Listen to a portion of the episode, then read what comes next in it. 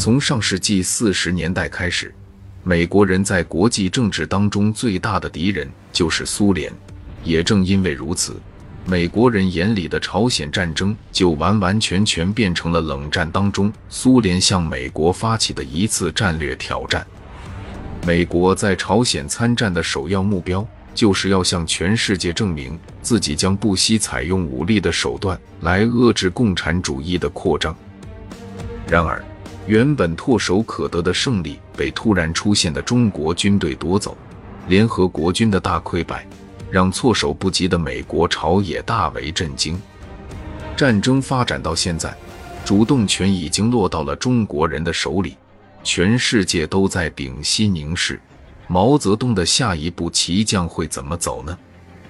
在二十世纪上半叶的最后几个星期里，历经几番大战的朝鲜半岛终于重归平静，像钟摆一样来回移动的战线，稳定在临津江附近。距离战争爆发的地方并不算远，双方沿着三八线形成对峙，但严酷的冬天并没有过去。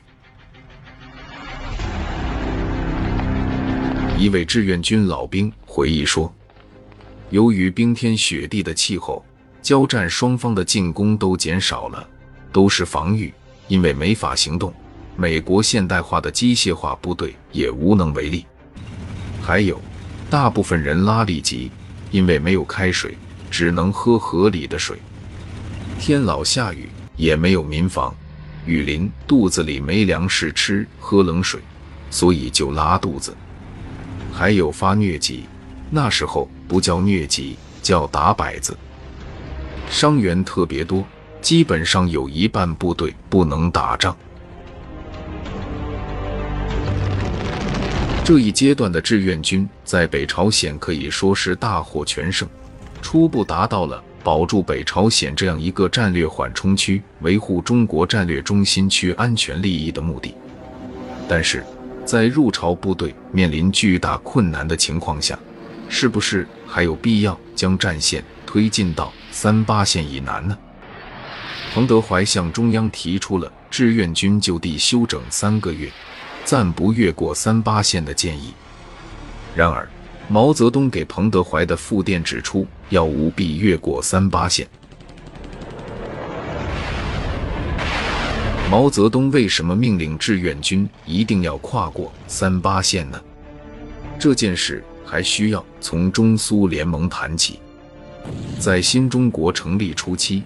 毛泽东所遇到的最大外交难题是如何让苏联相信新中国是一个强大而且值得信任的盟友。由于中国共产党人选择了向社会主义阵营一边倒的政策，中国在收回主权、恢复经济、实现工业化、现代化等诸多方面，只能依赖苏联的扶持。然而，从一九五零年初，毛泽东亲赴莫斯科签订的中苏友好同盟互助条约中可以看出，中苏关系并不像毛泽东所期待的那样既好看又好吃。斯大林对不依靠苏联建立起来的人民政权明显缺乏信任。四十年代末，奉行独立自主政策的社会主义国家。南斯拉夫因为本国利益与苏联的冲突而选择了与西方靠拢的中间路线。斯大林不惜为此在整个社会主义阵营内展开了新的大清洗，甚至枪毙了几名可能受到铁托影响的东欧国家的领导人。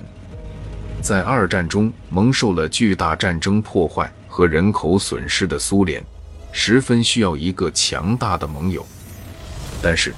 如果这个盟友不值得信任，那不是给自己扶植一个强敌吗？站在斯大林的立场上，这种担忧并非没有道理。几年之后，毛泽东在成都的一次会议上，曾坦率地总结道：“当我们革命成功的时候，斯大林说他是假的，我们不与他争论；当我们一开始抗美援朝战争的时候，我们的革命才变成真的了。”